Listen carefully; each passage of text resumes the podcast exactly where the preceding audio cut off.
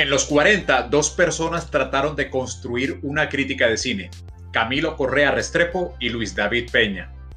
Luis Peña publicó críticas y reseñas de 1948 a 1952 en Jornada, El Tiempo y El Espectador. Peña nunca se interesó en el cine colombiano y sus aportes se basaron en el abundante material internacional que se proyectaba en las salas.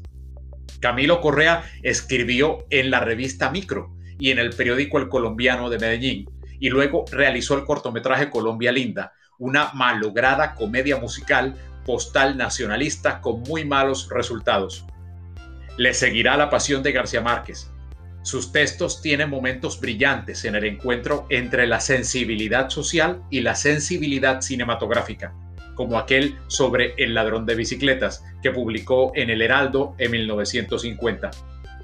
Hernando Valencia Gelkel fue el primero que depuró sus opiniones de elementos extra cinematográficos. También fue importante porque cofundó la Cinemateca, la revista Eco y su predecesora, la revista Mito. La crítica de cine en Mito también incluyó textos de Rafael Gómez Picón, Guillermo Angulo y Hernando Salcedo Silva. Bienvenidos al tema de la crítica desde las revistas colombianas. En los años 60 y 70 surgen unas publicaciones que reflejan fenómenos continentales y nacionales las revistas Guiones de Héctor Valencia, Cinemes dirigida por Roberto Peña y Cuadro de Alberto Aguirre. Tanto Guiones como Cinemes buscan que el cine sea una vitrina para las contradicciones sociales. La revista Cuadro de Alberto Aguirre publica el manifiesto de Getino y Solanas, Hacia un tercer cine, y el texto de Carlos Álvarez, El tercer cine colombiano. Otro crítico que escribe para Cuadro es Orlando Mora, quien desarrolla un constante trabajo en el colombiano y en kinetoscopio. También entre el 74 y el 77, el grupo de Cali publica cinco números de la revista Ojo al Cine, de la que Andrés Caicedo fue director. Lo que Caicedo y todo el grupo se propone es una crítica que despierta al espectador desde su posición de cinéfilos con un amplio conocimiento de la historia del cine, pues para ellos el cine es arte y espectáculo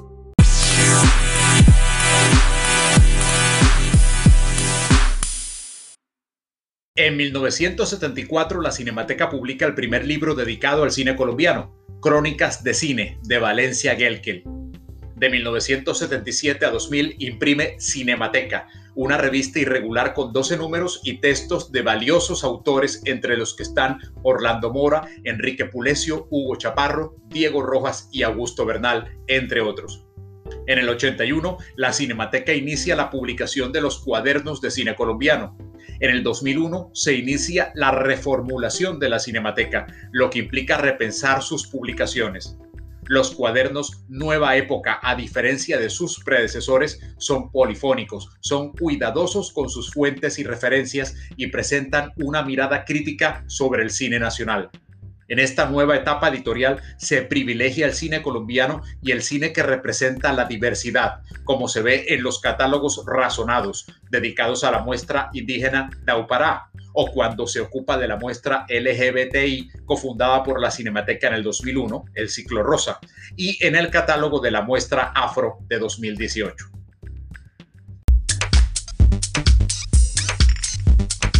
En 1992 se funda la revista Kinetoscopio en el Centro Colombo Americano de Medellín, la revista de cine con más antigüedad y regularidad de Sudamérica. La historia empieza con Paul Bardwell, un gestor cultural que convierte una escuela de inglés en un centro cultural con dos salas de cine, galería y una biblioteca en varios idiomas, y que en 1992 imprime un pequeño plegable para la gente que va al cine, unos papelitos que llaman kinetoscopio. Desde sus columnas, Luis Alberto Álvarez defiende la construcción de un cine colombiano que reconozca sus realidades, que tenga autores y al que el Estado apoye. Con modestia, Luis Alberto se define como un espectador intensivo y su mirada es cálida y crítica. Creadores como Víctor Gaviria y Sergio Cabrera, junto con otros artistas y gestores culturales, hablan con elogio de su labor y de cómo sus opiniones transformaron sus vidas De muchas maneras, el trabajo de Bardwell y Álvarez hacen del Colombo una cinemateca para los municipios del Valle de Aburrá. Incluso en los peores años del cine colombiano, los del final de Focine y de un largometraje anual estrenado en salas comerciales, Kinetoscopio tuvo una sección que reflexionaba sobre el cine colombiano. Este pequeño faro, junto con el trabajo de las cinematecas en Bogotá, Barranquilla, Cali y del Fixi, entre otros, fueron los espacios que mantuvieron vivo el interés y el pensamiento alrededor de un arte que en Colombia parecía condenado.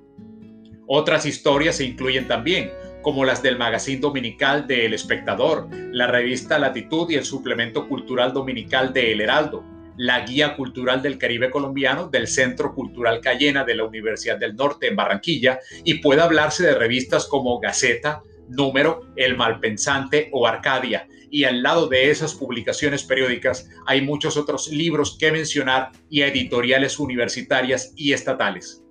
Así acaba este repaso de hoy. Nos vemos en el próximo episodio.